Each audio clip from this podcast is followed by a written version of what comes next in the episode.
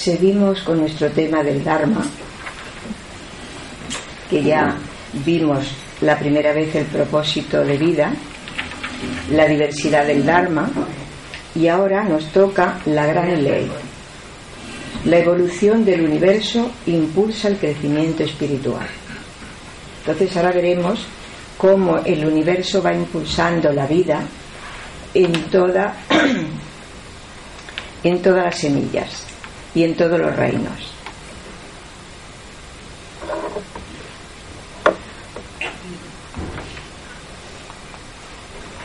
El índice, primero la evolución, el despertar de la vida, en la naturaleza, en el reino animal, el desarrollo de las facultades, los opuestos posibilitan el universo, el hombre no está solo en la evolución, el Dharma debe ser reconocido por cada uno, el Dharma del Satriya, las diferencias del Dharma en el Brahman, la tolerancia y la bibliografía. El origen de la vida, la evolución. El germen vital viene a ser, por la evolución, la imagen perfecta de Dios. Eso ya lo vimos en las anteriores conferencias, si recordáis, hemos visto que la única representación posible de Dios está en la totalidad de los numerosos objetos que constituyen el universo y que el individuo solamente alcanzará la perfección si desempeña de una manera completa su papel particular en el formidable conjunto.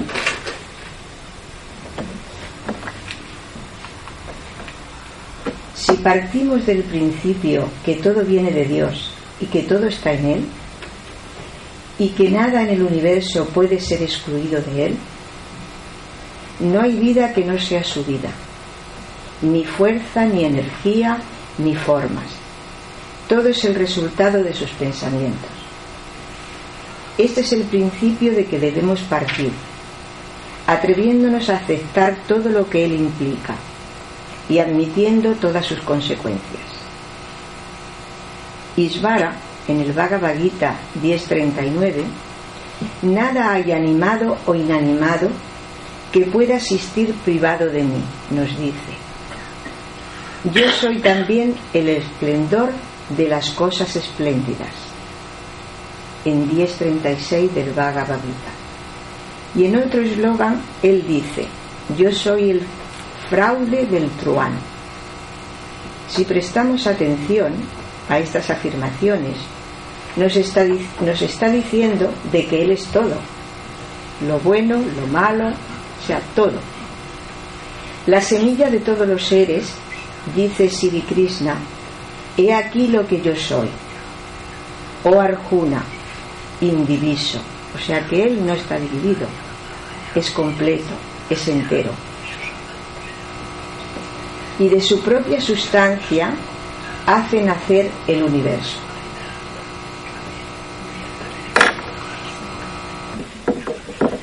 La vida contiene todo lo necesario en potencia, sin poderlo manifestar de antemano. Y ésta lo encierra todo en el germen. Pero esta vida que emana de no contiene desde el principio las cosas ya desenvueltas o desarrolladas, ni las potencias manifestadas, ni las posibilidades actualmente realizadas en sí misma. En la vida nada está como organismo desenvuelto completo. Todo nace incompleto, en potencia, latente, y se completa mediante el desarrollo propio de cada ser, de cada germen. El germen es dado por la ola de vida al mundo. Estos gérmenes venidos de la vida de Isvara se desenvuelven paso a paso, fase tras fase, sucesivamente. Todas las potencias están presentes en el Padre Generador y nuestro punto de partida es la vida. que se mezcla en la materia. Estas miriadas de simientes están innumerables chispas emanadas toda de la llama única que es el supremo Brahman. Es necesario que estas simientes se despierten las cualidades. Estas cualidades son energía, pero manifestadas a través de la materia. Esta fuerza inherente de la vida, o más bien estas fuerzas innumerables que manifiesta Isvara, para permitir la existencia del universo, no aparecen en el germen todas al principio, sino van apareciendo sucesivamente, conforme el hombre o la semilla o, el germen se va desarrollando.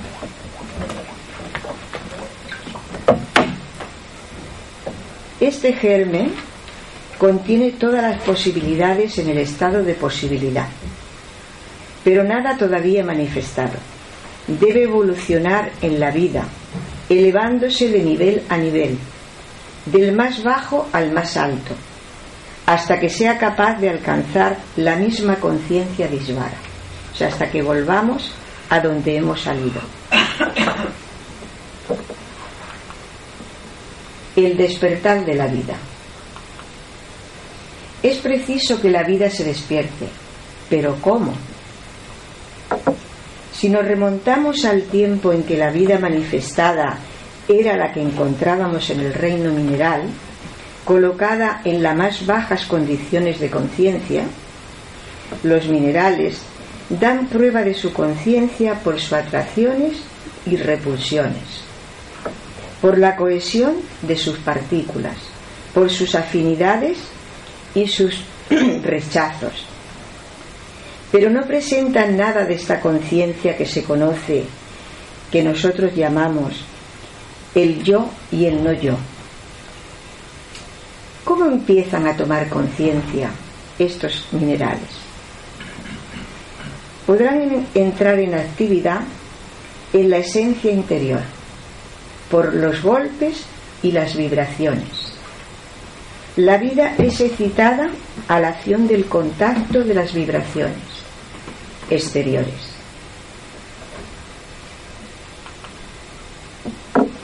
Cuando la vida empieza a estremecerse desde adentro, empieza a despertarse la facultad naciente que está en nuestro interior.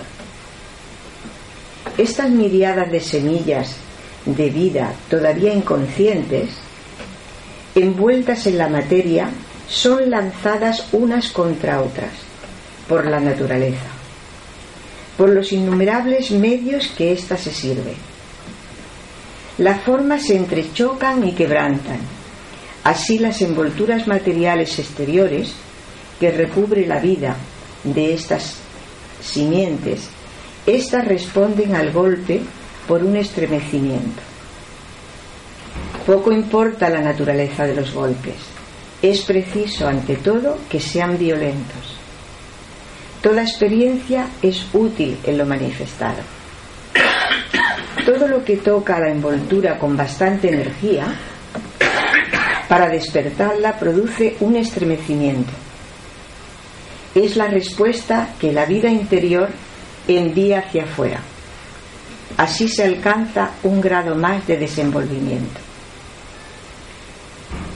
La ciencia ha descubierto hace muy poco que la piedra, que en la piedra han encontrado un latido parecido al latido de nuestro corazón. Esto demuestra para ellos de que la piedra es un ser vivo, porque siempre se había pensado que los minerales eran seres inertes que ni padecían ni sentían. Pero en la Catedral de Sevilla, cuando estuvieron arreglándola porque la piedra se enfermó pusieron sensores informáticos para estudiarla y poder saber qué es lo que le pasaba y cómo poder regenerarla. Y entonces los sensores detectaron un latido en la piedra. O sea que se dieron cuenta de que la piedra había algo que latía, había algo de vida, no es la vida humana, pero es una especie de vida, ¿no? Estas experiencias se suceden en el reino mineral y en el reino vegetal. Pero la naturaleza no es más que la vestimenta de Dios, su manifestación más baja en el plano material.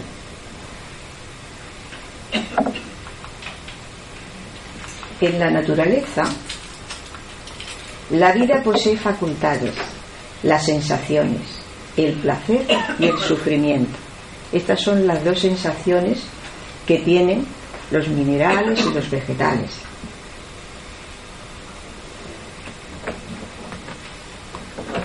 Comprendido esto, llegamos a la elaboración de las facultades y es aquí donde comenzamos verdaderamente nuestra evolución, cuando empiezan a desenvolverse las facultades.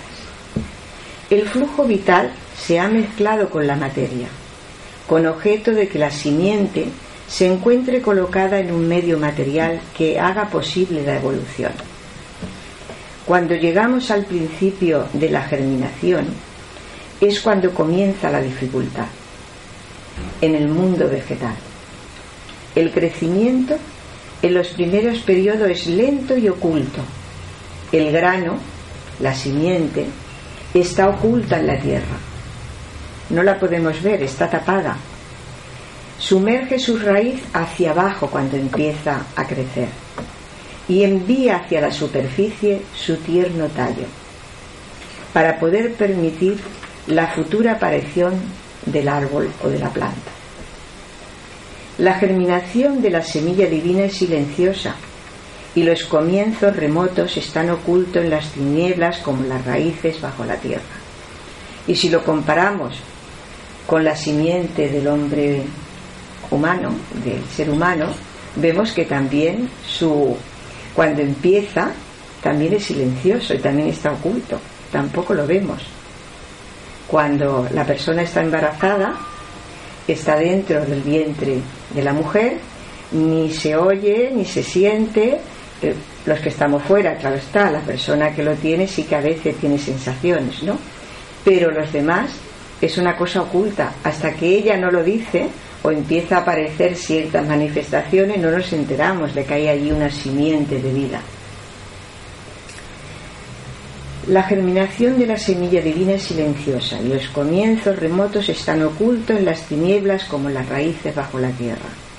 Aparece la respuesta de las vibraciones.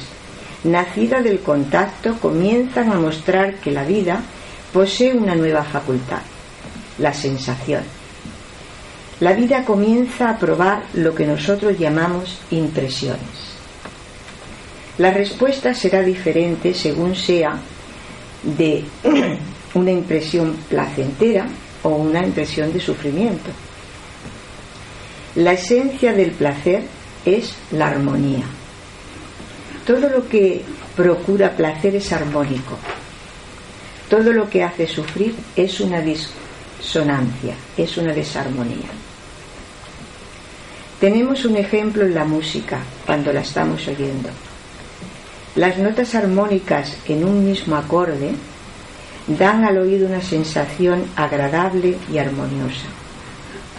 Pero si tocamos las cuerdas sin ocuparnos de las notas, nos produce una disonancia que hace sufrir al oído, algo desagradable. Lo que es cierto en la música es cierto en todo. La salud es armonía, la enfermedad es una disonancia, es un desequilibrio. La fuerza, la belleza son armonías. La debilidad, la fealdad son disonancias.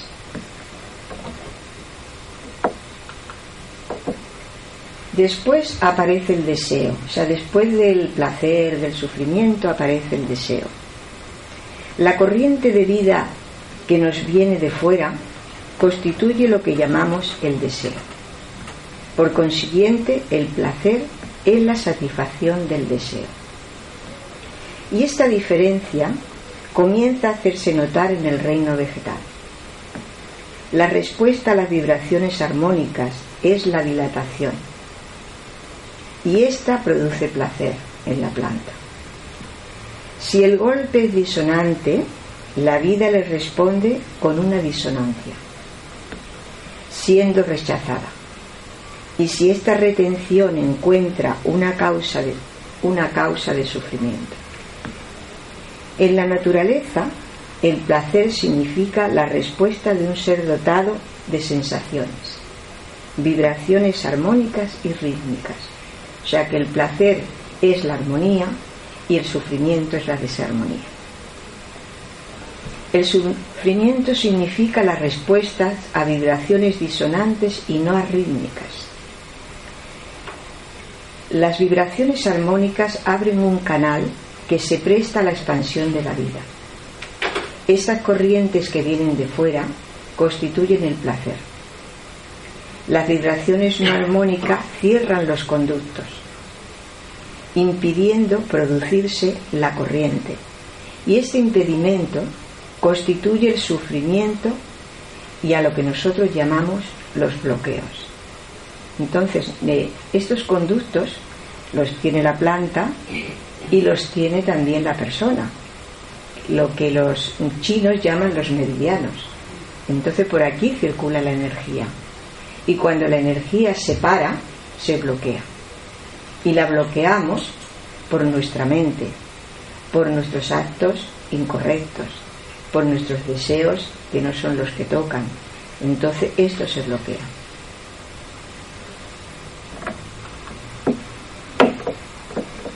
¿Cómo aprendemos la diferencia entre estos dos aspectos, del placer y del sufrimiento? Los golpes después de haberse repetido infinito número de veces despiertan en esta vida cautiva el sentimiento de la distinción entre el placer y el dolor. O sea que el placer y el dolor es lo que nos hace darnos cuenta de que lo que es positivo y lo que es negativo para el ser. En el reino mineral, el reino mineral se manifiesta mediante la perfección.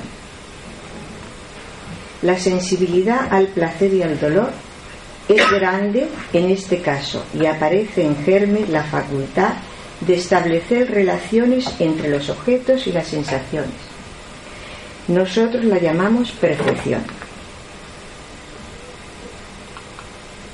¿Qué significa esta palabra, percepción?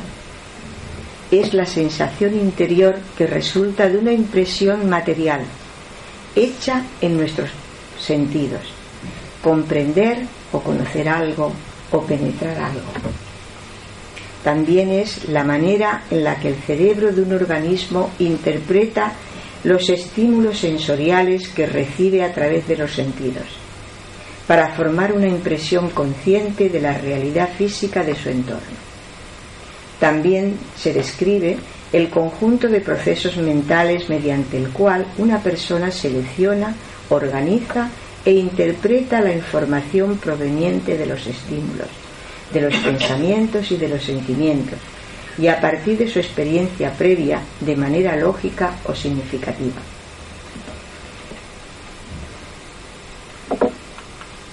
¿Qué es lo que le impulsa a la acción al animal? El deseo imperioso de librarse de una sensación desagradable. Siente hambre, desea alimentos y se dedica a buscarlos. Siente sed, desea apaciguarla y va en busca de agua. Siempre busca el objeto que puede satisfacer su deseo y una vez satisfecho permanece en reposo ya no busca más.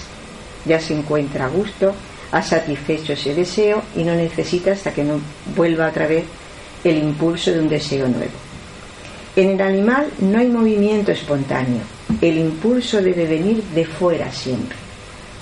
El hambre ciertamente es sentida por el cuerpo interiormente, pero esto es exterior con relación al centro de la conciencia. Cuando decimos interiormente quiere decir que viene de la conciencia no del cuerpo, porque el cuerpo también es exterior. La conciencia inferior es impulsada a la acción por influencias exteriores a ellas mismas. La conciencia superior es impulsada a la acción por móviles que provienen del interior.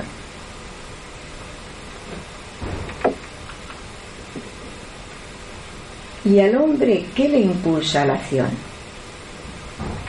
El deseo imperioso, perdón, al hombre le impulsa la acción, si empezamos por el salvaje, por el hombre salvaje, vemos que la satisfacción del deseo es la ley de su progreso. El hombre salvaje tiene que satisfacer su deseo si quiere progresar.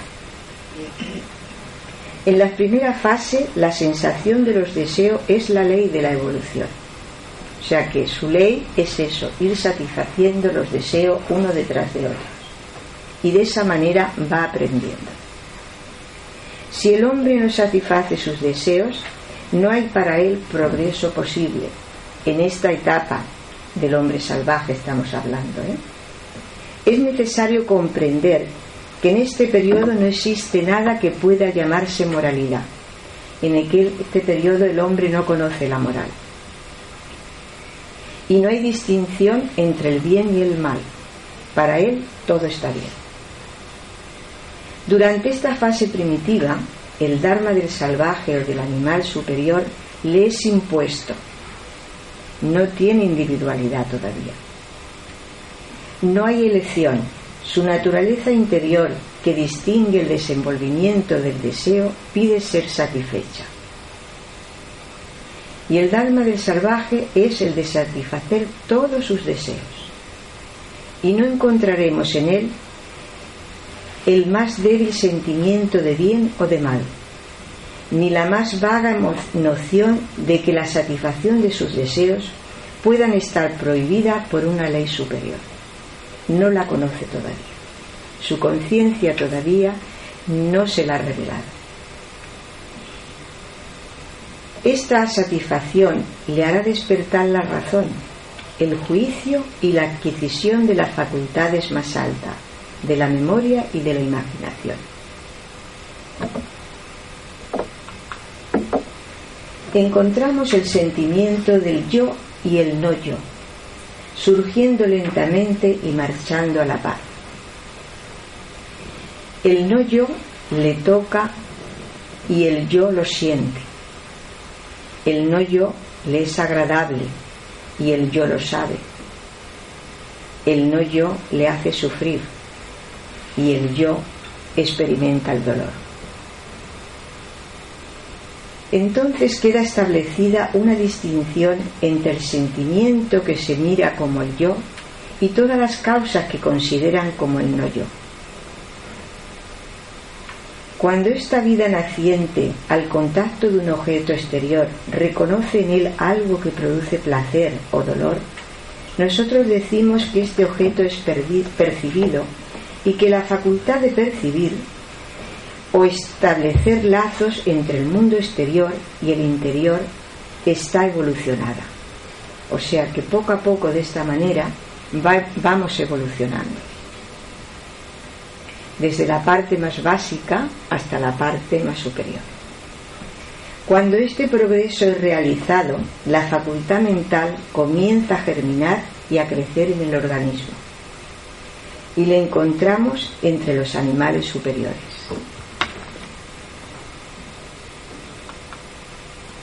el desarrollo de las facultades. Ya estamos en los animales superiores, en el hombre. Nace la inteligencia y la raíz de la propia conciencia comienza a desenvolverse. El intelecto y el deseo se entrelazan y la esperanza conduce a una nueva cualidad, manifestarse en germen. Dicho de otra forma, se crea un centro hacia el cual todo converge, desde fuera y desde el cual todo diverge hacia el exterior. Recordáis que las vibraciones se repetían y esta repetición produce ahora resultados más rápidos. Conduce a percibir los objetos agradables y por ello permite alcanzar el grado siguiente de evolución. La esperanza del placer existe antes de que el contacto tenga lugar.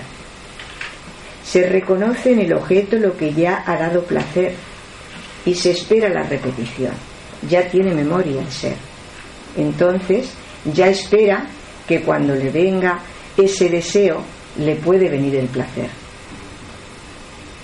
Esta esperanza es el primer signo de la memoria y el comienzo de la imaginación.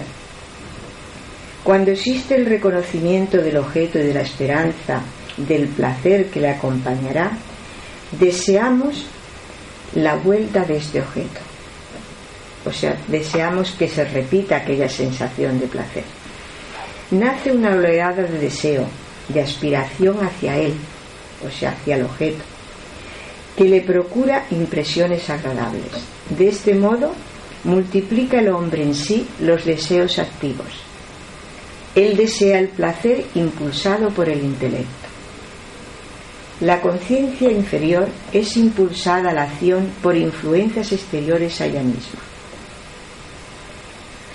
Pero más tarde se va realizando el cambio.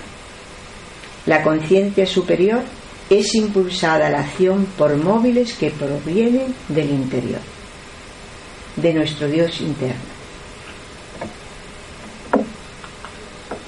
Estudiando al salvaje vemos que la satisfacción del deseo es la ley de su progreso. Cuán extraño nos parece esto a muchos de nosotros. El Manú dijo, tratar de liberarse de los deseos satisfaciéndolos es pretender extinguir el fuego con manteca derretida. Pero claro, esto lo dice cuando ya el hombre tiene otro nivel de conciencia. Ya entonces su conciencia le está diciendo que eso que estaba haciendo en aquel tiempo era correcto, pero en este ya no. Es preciso transformar absolutamente el deseo. Ahora aquí ya nos pide la transformación, no nos pide que lo eh, experimentemos, sino que lo transformemos. Esto es realmente verdadero, pero solamente cuando el hombre alcanza un cierto grado de evolución y lo descubre mediante las experiencias y repitiéndolas continuamente. la experiencia es la ley de la vida y del progreso en el hombre. Sin acumular experiencias de todas clases, el hombre no puede saber que vive en un mundo sometido a la ley. Esta tiene dos formas de hablar al hombre, por medio del placer, cuando ella es observada, y por medio del dolor, cuando es violada. Si en esta fase poco avanzada los hombres no experimentaran, todas las clases de experiencia, no llegaríamos a conseguir nuestra evolución. ¿Cómo conocerían la existencia de la ley? Experimentando. Sin su experimentación sería imposible.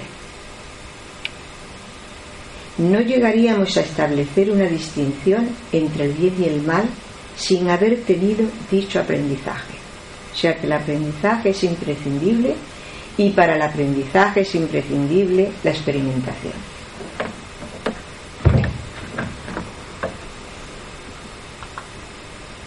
Los opuestos posibilitan el universo. Los opuestos se presentan a la conciencia bajo la forma del bien y del mal. Solo los opuestos hacen posible la existencia de un universo. Estos opuestos se presentan a la conciencia en un momento dado bajo la forma del bien y del mal. No se puede reconocer la luz sin la oscuridad. El movimiento sin el reposo. El placer sin el dolor. Igualmente, no podemos conocer el bien, que es la armonía con la ley, sin conocer el mal, que es el desacuerdo con la ley, que es la violación de la ley. Y el hombre no puede llegar a apreciar lo que le distingue sin haber pasado por las experiencias de uno y del otro. Por eso tenemos que pasar por el bien y por el mal, para poder apreciarlo y para poder descubrir la ley divina que nos rige. Estos son los que definen los periodos más avanzados de la evolución humana. el hombre ha llegado a un cierto grado de discernimiento. Abandonado a sí mismo de un modo absoluto, él llegará con el tiempo a reconocer que ciertas cosas le son favorables, le fortifican, le saltan sus vidas, mientras que otros le debilitan y disminuyen su fortaleza. Así es como va descubriendo poco a poco todo. La experiencia le enseñará todo esto. Será su maestra y identificará el sentimiento agradable que salta la vida con el bien y el sentimiento doloroso que la disminuye con el mal. Así llegará a deducir que toda la felicidad y todo progreso tiene sus orígenes en la, en la obediencia de la ley. Llegamos a concluir que toda felicidad, todo progreso, tiene su origen en la obediencia de la ley. Pero esta inteligencia naciente necesita mucho tiempo para comparar entre sí las experiencias agradables y dolorosas. Al principio le han dado placer, pero al llegar al exceso le causa dolor. Y de aquí deduce y comprende que el principio, el principio de la ley. Pero ha de pasar mucho tiempo para conseguir esto. Pero esta deducción no por esta deducción llegamos no solo nosotros, perdón, pero esta deducción no llegamos solos por nuestros propios medios, sino tenemos ayuda. Y ahora veremos, el hombre no está solo en la evolución. De los mundos pasados vienen ciertas inteligencias de una evolución más alta que la suya, los maestros, que vienen a ayudar a nuestro desarrollo. De estos mundos, a enseñarle la existencia de una ley que impone las condiciones de su evolución y que aumentará su bienestar, su inteligencia y su fuerza.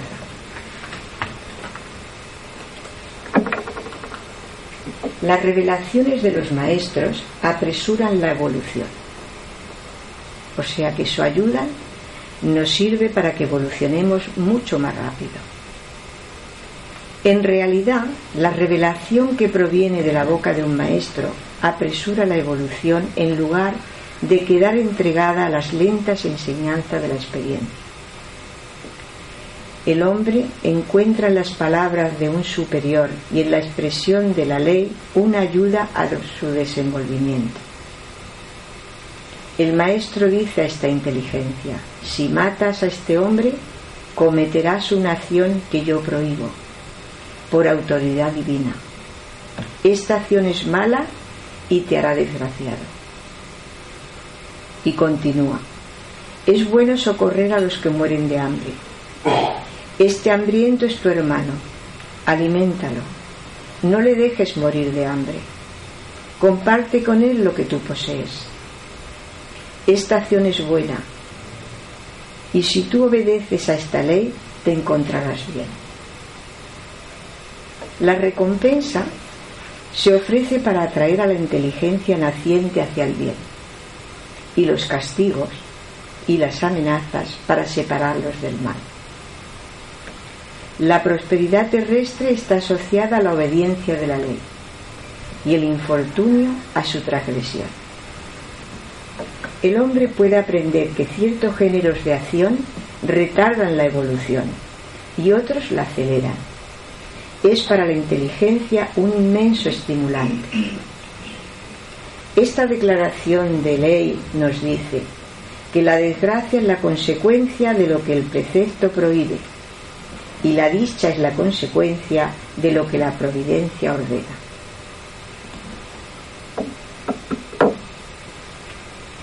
¿Y si rehúsa el hombre obedecer la ley?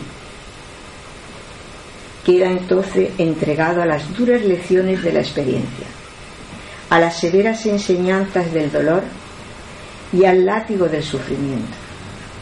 Le enseña la lección que no ha querido aprender de los labios del amor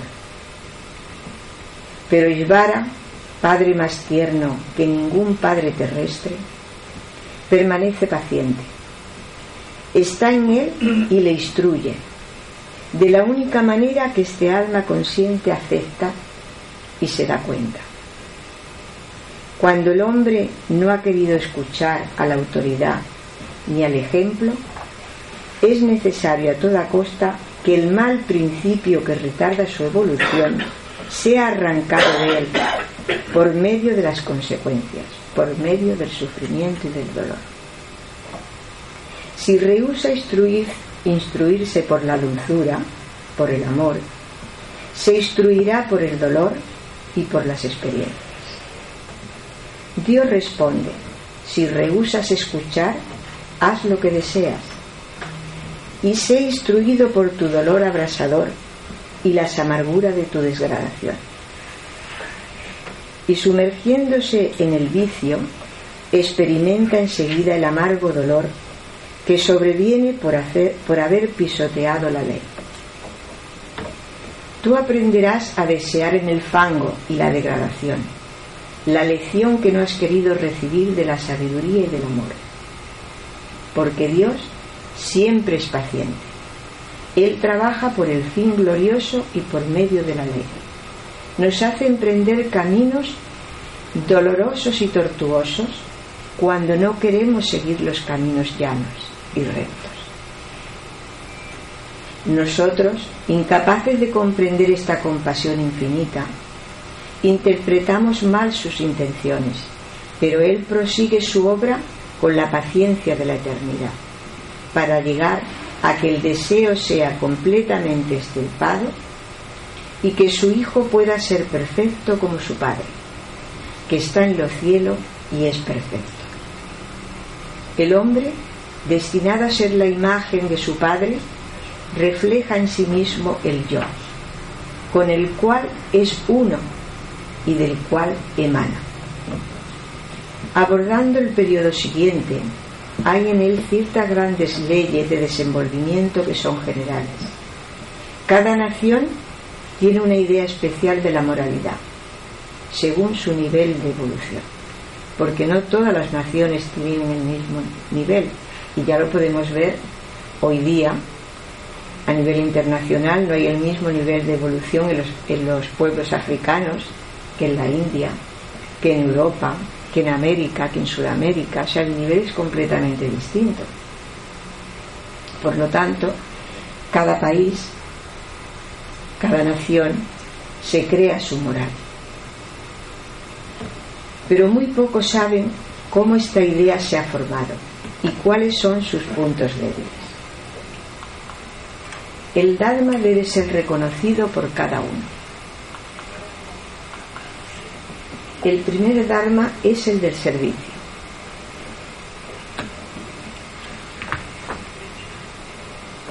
La gran ley de la evolución es la que gobierna los cuatro pasos sucesivos del desenvolvimiento del hombre y se afirma cuando éste ha alcanzado un punto determinado, cuando su enseñanza preliminar ha concluido. O sea, ya lo básico lo hemos aprendido. Ahora estamos en otro escalón, en otro nivel. Esta ley existe en todas las naciones, cuya evolución ha alcanzado cierto nivel, pero ha sido proclamada por la India antigua como la ley definida de la vida evolucionante. Es la progresión que sigue el alma en su crecimiento, como el principio subyacente que permite comprender el Dharma y ajustarse a él.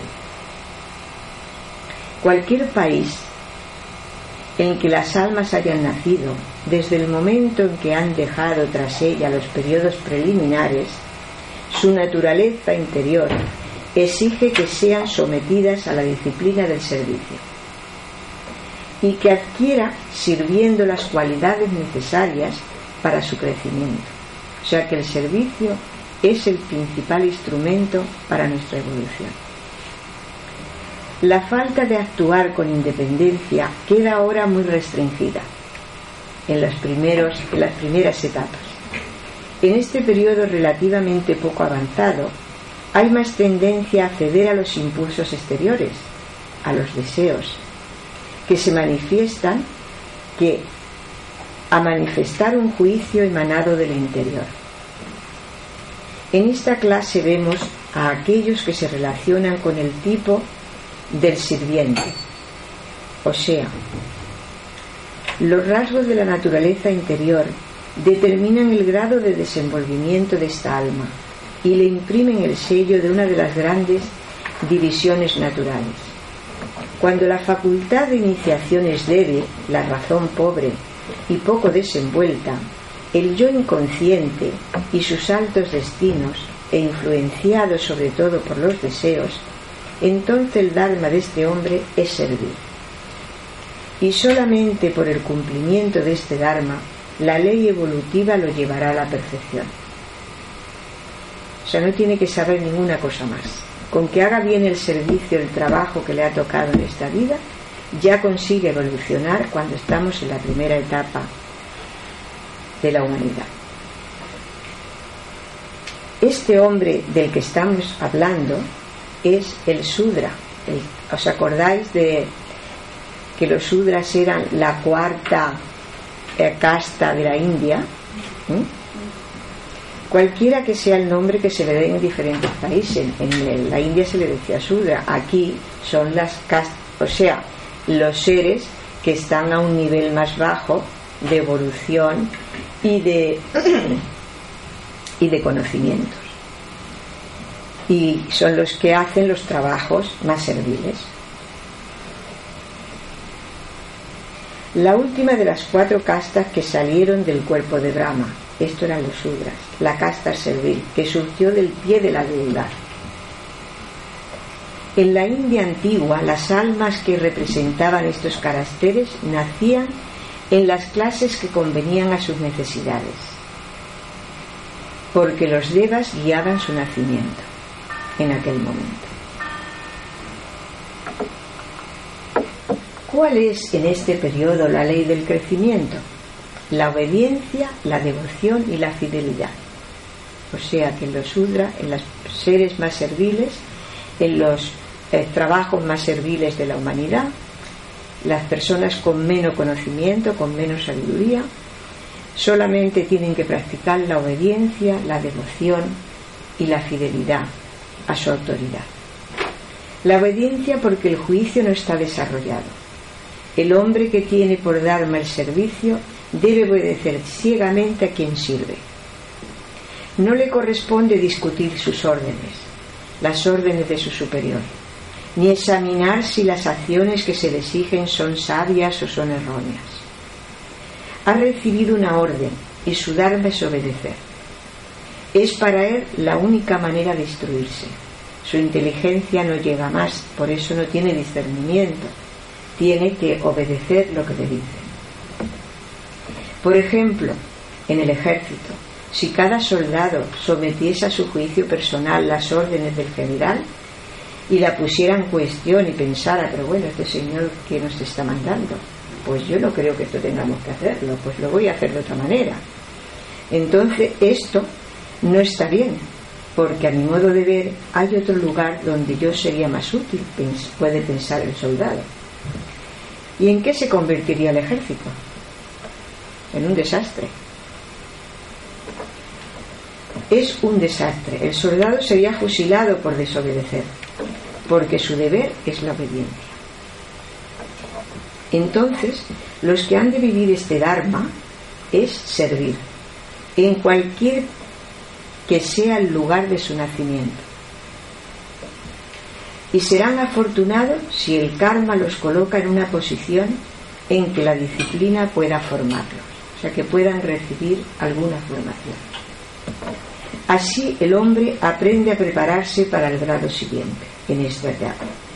El deber de todos, aquellos cuya posición les confiere autoridad, es recordar que el Dharma de un Sudra o de un subalterno, diríamos aquí en el mundo occidental, queda cumplido con él si es obediente y fiel a su Señor. O sea que con solamente con eso ya su karma está cumplido bien hecho y su Dharma también. y no esperar que un hombre que está en este grado de evolución manifieste virtudes más altas. O sea que no podemos exigirle a una persona que no tiene los conocimientos, que no tiene la evolución que tenemos nosotros, por ejemplo, que haga lo mismo que nosotros, porque él no tiene los mismos medios. Él no está preparado todavía para hacer ese tipo de acciones.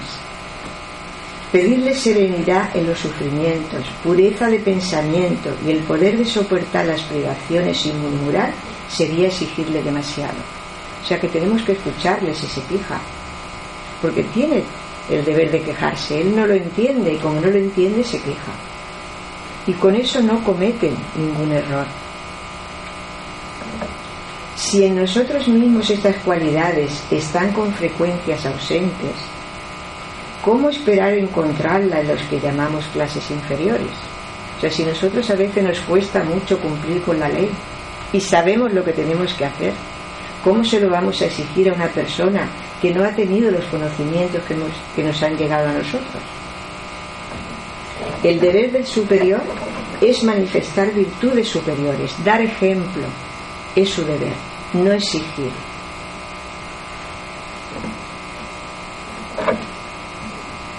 es manifestar virtudes superiores, pero de ningún modo tiene derecho a exigirlo a sus, a sus inferiores, a sus subalternos. Si el servidor da prueba de fidelidad y obediencia, su Dharma está perfectamente cumplido y sus otras faltas deberán ser no castigadas, sino indicadas con dulzura por el superior, guiados con amor porque haciéndolo así instruye a este alma joven, porque en esta etapa es un alma joven. Diríamos que es el alma del niño, comparándolo con la infancia, la. El alma del niño deberá ser guiada con dulzura por el sendero. Su desarrollo no debe ser detenido por nuestras durezas como sucede generalmente. El alma del niño no, no se refiere a un niño, sino a un adulto que su alma todavía es infantil. La misión del alma es desarrollar todas las cualidades que estén maduras en cada momento. Estas florecerán llevando el género de vida exigido por la naturaleza interior. El alma, habiendo aprendido estas lecciones en muchos nacimientos, se va aproximando al periodo siguiente, durante el cual debe aprender a ejercer por primera vez el poder para la adquisición de la riqueza, en el que adquiere riqueza, adquirir riqueza es un mérito. Y cuando la adquirimos, tenemos unas obligaciones. El espíritu de justicia, la equidad en sus relaciones con otros, la facultad de no dejarse desviar de su objeto por simples razones de sentimiento, el desenvolvimiento de cualidades como la astucia, la perpiscacia, sabiendo mantener el equilibrio, la balanza entre los deberes contradictorios. La frugalidad, que es la moderación, la ausencia de despifarro, o sea que si acumulamos riqueza tenemos la obligación de no despifarrar, porque no nos la dan para que nosotros despifarremos, sino para que podamos cumplir nuestro Dharma de una manera correcta. La regla de exigir a cada servidor el servicio que debe prestar y pagarle su salario justo.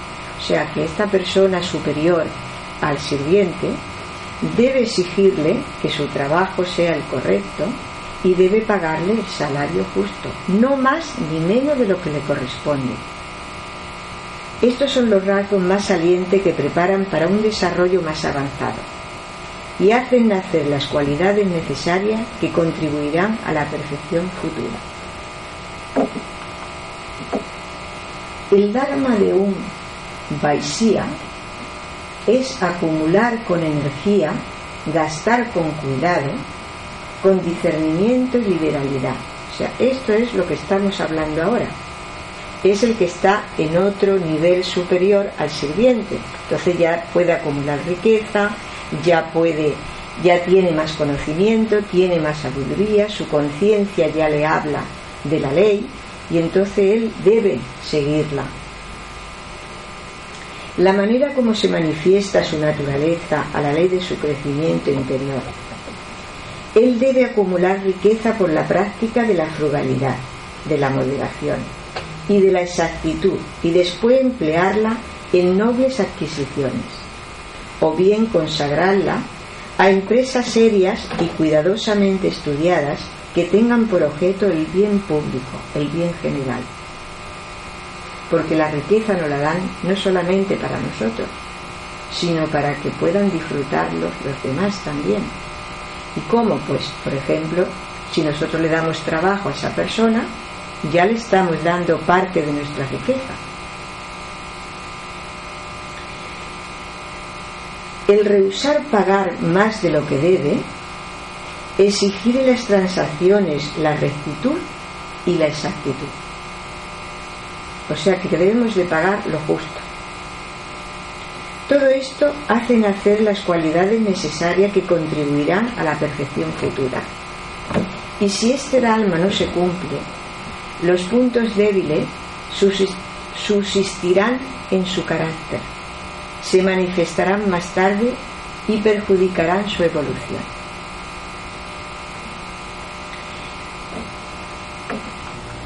el Dharma del Satrilla. Seguimos. Los reyes y guerreros, la lucha en que la naturaleza interior es combativa, agresiva, sabiendo mantenerse en su puesto y pronta a defender a cada uno en el ejercicio de sus derechos. Esto nos lleva al grado siguiente de evolución, la evolución de los reyes y de los guerreros el valor, la intrepidez, la intrepidez, la generosidad magnífica, el sacrificio de la vida en la defensa de los débiles y el cumplimiento de los deberes personales, tal es el Dharma del Satrilla. estas son las virtudes que el Satrilla debe practicar para conseguir que su Dharma sea perfecto. Su deber es proteger lo que le está confiado contra toda agresión exterior. Esto puede costarle la vida, pero poco importa. Debe cumplir con su deber. Su trabajo es proteger y guardar. Su fuerza debe servir de barrera entre el débil y el opresor, entre el ser indefenso y los que quieren pisotearlo tiene razón en hacer la guerra cuando le toca esa oportunidad y en luchar en la selva con las bestias feroces si se encuentran en esas experiencias. No comprendiendo lo que es la evolución ni lo que es la ley del crecimiento, nosotros nos espantamos de los errores de la guerra y nos vemos que es algo muy negativo, y de mucho sufrimiento, muy doloroso para toda la humanidad. Pero los grandes risis, que lo han querido así, saben que un alma débil jamás puede alcanzar la perfección. Entonces las almas débiles se encuentran con la experiencia de la guerra, porque es la experiencia que le dará la fortaleza para seguir su evolución. Si no llegan a comprender la ley del crecimiento. No podemos adquirir la fuerza sin el valor. Ni la firmeza ni el valor puede adquirirse sin afrontar el peligro, sin estar dispuesto a renunciar a la vida cuando el deber exige tal sacrificio.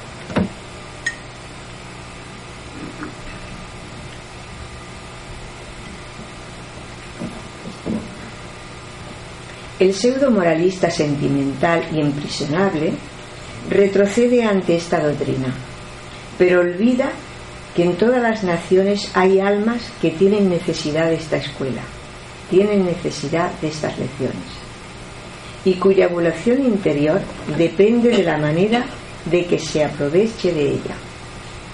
Recordemos las palabras de Vilma, inmolar a sus enemigos si su deber de protector se lo impone. Igual que Arjuna cuando Krishna le dice que tiene que luchar y que si tiene que matar, tiene que matar por defender la ley. El cuerpo está destinado solo a ayudar la evolución de la vida interior. O sea que el cuerpo es un instrumento nada más. Y si hay que perderlo por el bien de la ley divina, hay que perderlo. Cuando ha aprendido todo lo que el cuerpo podía darle, el cuerpo debe desaparecer y el alma queda libre para volver a tomar otro cuerpo nuevo que le permita satisfacer facultades más altas.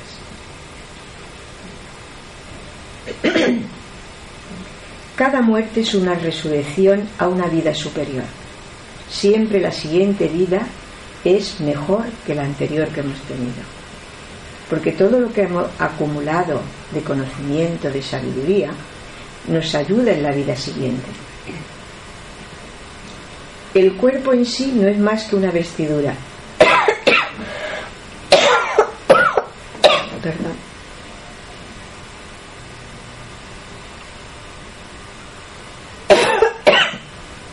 En él que el alma se envuelve, o sea que el cuerpo es la vestidura en que el alma se envuelve. Este cuerpo es nuestro vestido, y si nuestro cuerpo crece, debemos cambiar de vestido. Pues si nuestra alma ha evolucionado y ha crecido espiritualmente, tenemos que cambiar de cuerpo y entonces ¿qué quiere decir? Que tenemos que volver a reencarnarnos de nuevo. Es la difícil lección que aprende el satrilla, el abandonar su vida física. Y este abandono su alma requiere el espíritu de renunciación. Tenemos que renunciar a nuestra vida. Así aprende a sufrir, a tener confianza en sí mismo, a experimentar la consagración de un ideal y la fidelidad de una causa. El chatrilla da alegremente su cuerpo como precio de estas virtudes y su alma inmortal se eleva triunfante para prepararse a una vida más hermosa. El último periodo es el de la enseñanza. Aquí el Dharma es enseñar. El alma debe haber asimilado todas las experiencias inferiores antes de poder enseñar. O sea, nosotros tenemos que haber aprendido lo que queremos enseñar. Sin ella no hubiese atravesado estos periodos anteriores ni obtenido la sabiduría por la obediencia, el esfuerzo y la lucha. ¿Cómo podría enseñar si él desconoce esa ley, si desconoce ese conocimiento? No podemos enseñar lo que no sabemos, lo que no hemos experimentado. El hombre ha llegado a este grado de evolución en la que la expansión natural de su naturaleza interior le impulsa a instruir a sus hermanos más ignorantes. Y estas cualidades que el hombre ha asimilado y ha integrado no son artificiales, son naturales e innatas y se manifiesta donde quiera que exista el ser humano. Las diferencias del Dharma en el Brahman, en el Brahman, o sea que llegamos al último escalón de evolución. El Dharma de un Brahman es instruir. Un Brahman ha adquirido los conocimientos y la sabiduría y un, y un nacimiento favorable para ser instructor. O sea que ya la divinidad lo coloca, el universo lo coloca en el lugar adecuado. La ley de su desenvolvimiento es el conocimiento, la piedad, el perdón de las ofensas, la simpatía por toda criatura. Pero, ¿cómo el brahman podría sentir simpatía por toda criatura si no hubiese aprendido a sacrificar su existencia a la voz del deber? Le sería imposible. ¿Cuál es para el brahman la ley de su desarrollo? La ley de su desenvolvimiento no debe perder jamás el imperio sobre sí mismo. Jamás debe ser arrastrado, siempre debe dar prueba de dulzura. Y de otra manera faltaría su dharma. Se trata de reconocer los derechos de, de, las demás personas y aceptar los comportamientos distintos de los propios. La tolerancia se basa en la interacción de personas con distintas particularidades. Esto implica una disposición a evitar situaciones conflictivas y actuar de forma integradora. O sea que la tolerancia es una de las virtudes más importantes del Brahman y también una de las más importantes nuestras. Luego profundizaremos en ella. Por ello es una actitud fundamental para la vida en sociedad. No solo se trata de permitir lo que los demás digan o hagan, sino de reconocer y aceptar la individualidad y las diferencias de cada ser humano. Y esta constituye la base de la buena convivencia. El objetivo de este es la liberación. O sea, el objetivo del Brahman es llegar a la liberación. ¿Cuántas veces reaccionamos violentamente en lugar de corresponder con serenidad ante alguna situación provocadora? Si nos lo preguntamos encontraríamos muchísimas. Pues practicar la tolerancia es buscar la armonía interior. O sea, que si queremos llegar a ser armónicos interiormente, tenemos que profundizar en esta cualidad. Los estallidos y la ansiedad solo generan agresión. Mantener una actitud paciente te lleva a un camino de tranquilidad y de buenas relaciones con los demás.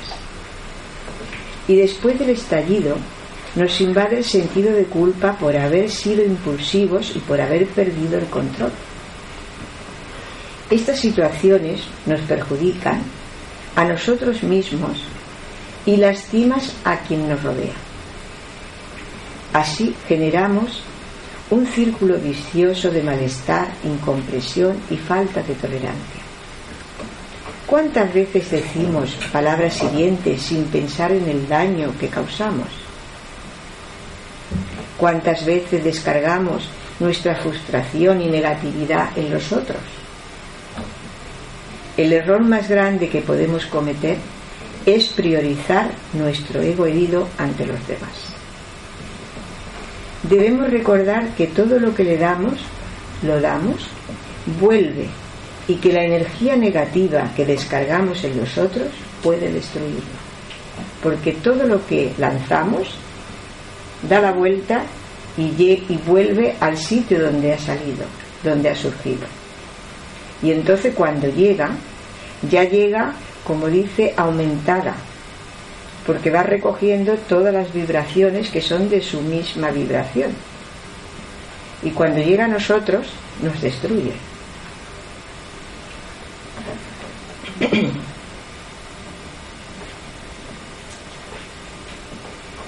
Debemos recordar que todo lo que damos vuelve, no lo podemos olvidar. En cambio, si cultivamos la paz interior, la paciencia fluirá naturalmente. Pero para emanar paz, primero debemos sentirnos en armonía. Y para conseguir esa armonía, nos han dicho que tenemos que practicar la tolerancia. Practicar la calma es reducir el estrés, el ansia y mejorar la empatía. Estas son claves para cultivar la paciencia. Observar nuestros pensamientos, nuestra manera de pensar, puede estar basada en creencias que no fomentan la paciencia. Dejemos de lado la descalificación, la crítica, el enojo y la falta de tolerancia. Cuando algo nos altera, respiremos profundamente, contemos hasta diez y después actuemos desde ese estado de quietud. Si esto de verdad lo hiciéramos, qué diferente sería nuestra respuesta. Esto nos puede ayudar a frenar nuestro ego porque siempre queremos controlarlo todo. Así no generaríamos discusiones interminables ni relaciones conflictivas. Así podemos elegir estar en paz o tener la razón. Yo creo que deberíamos de elegir estar en paz, pero nuestro ego nos impulsa y eso de que no nos den la razón, creyendo que la llevamos, nos cuesta mucho renunciar. Si perseveramos en esta práctica, superaremos el nerviosismo y la ansiedad cotidiana. Conseguiremos desarrollar la paciencia, aprendiendo a tolerar las pequeñas frustraciones. Recordemos la importancia de practicar la observación interna y cultivar la paz interior, porque si estamos en calma por dentro, responderemos con serenidad hacia afuera. Todo lo que sentimos determina la manera en que vemos la vida. Siempre podemos elegir qué actitud adoptar. Si queremos ser protagonistas, conscientes o rehenes de nuestras emociones. Debemos tener paciencia y esperar a que en nuestro interior se desarrollen las raíces morales y espirituales suficientes para formar una vida sólida, desde la cual se puede generar una transformación.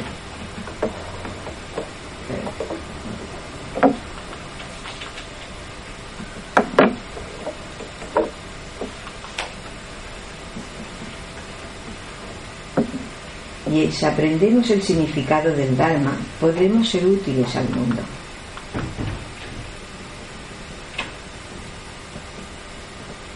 La tolerancia es un valor moral que se practica con el respeto al otro. Practicar la tolerancia es, la es buscar la armonía interior. Y en la vida cotidiana es el arte de saber respetar. La paciencia es el camino para la tolerancia. La paciencia es una virtud fundamental que debemos cultivar cada día si queremos mantener el eje ante las circunstancias difíciles. Es una característica que se logra con la disciplina y solo si practicamos se convertirá en un hábito. Ser pacientes no significa ser compasivos, sino observar las situaciones desde un punto de equilibrio interno que nos permita elegir las palabras y las acciones adecuadas. Para desarrollarla, aceptemos que nuestros puntos de vista sean solo una parte de la ecuación. Aprendamos a ser humildes, a pedir perdón cuando cometemos errores. Identifiquemos la situación que desafía nuestra paciencia. Conozcamos las emociones que se nos alteran y así podremos cambiar nuestras reacciones. Pongamos nuestro foco en lo importante en cultivar la paciencia, nos permite centrarnos en los aspectos reales valiosos de la vida. No perdamos la energía en discusiones sin sentido. Desarrollemos el diálogo tolerante y receptivo, aunque no estemos de acuerdo con las ideas del otro. Llegar a acuerdos siempre es grato y saludable. Desde ese espacio de calma interior, nuestras acciones serán totalmente conscientes. Poner el apasionamiento al servicio de las causas, no contra las personas. Usar las palabras como puente y no como arma arrojadiza. La prepotencia es la enemiga de la tolerancia. Tratando de comprender las razones que nos llevan a nuestro interlocutor a posiciones distintas y distantes de las nuestras propias. Esta tiene precisamente su razón de ser en relación con la discrepancia y, y con el ejercicio de la libertad. En la Biblia nos dice, todo tiene su tiempo, ten paciencia. Dios sabe lo que es mejor para ti y su tiempo es perfecto. O sea que tenemos, Dios nos está invitando a ser pacientes y a que confiemos en Él.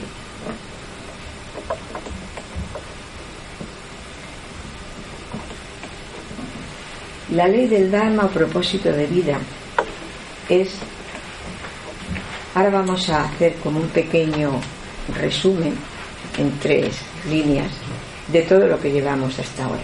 O sea que todos venimos a la vida para cumplir un propósito y solamente nosotros podemos descubrirlo.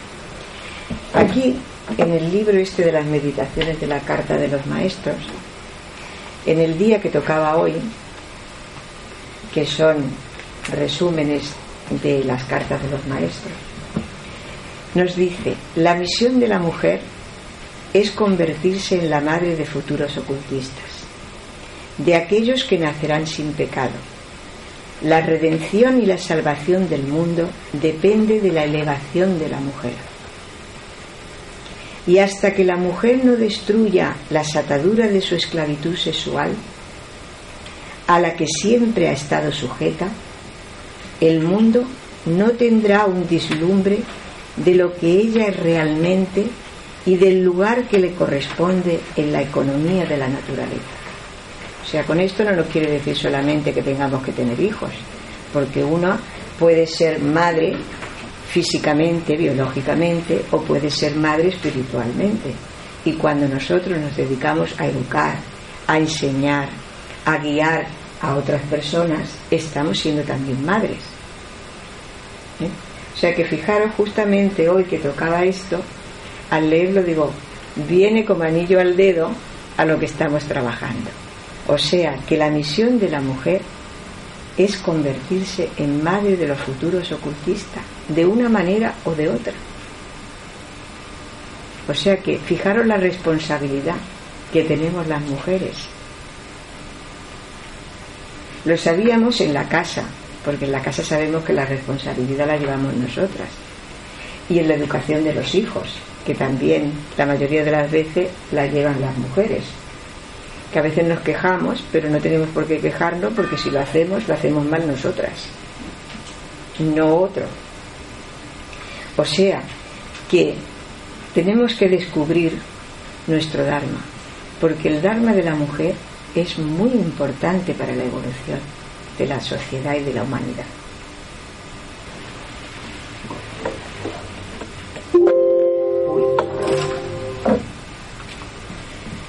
Esta ley se activa cuando nos preguntamos, o sea, la ley del Dharma se activa cuando nos preguntamos, ¿cómo podemos ayudar a la humanidad?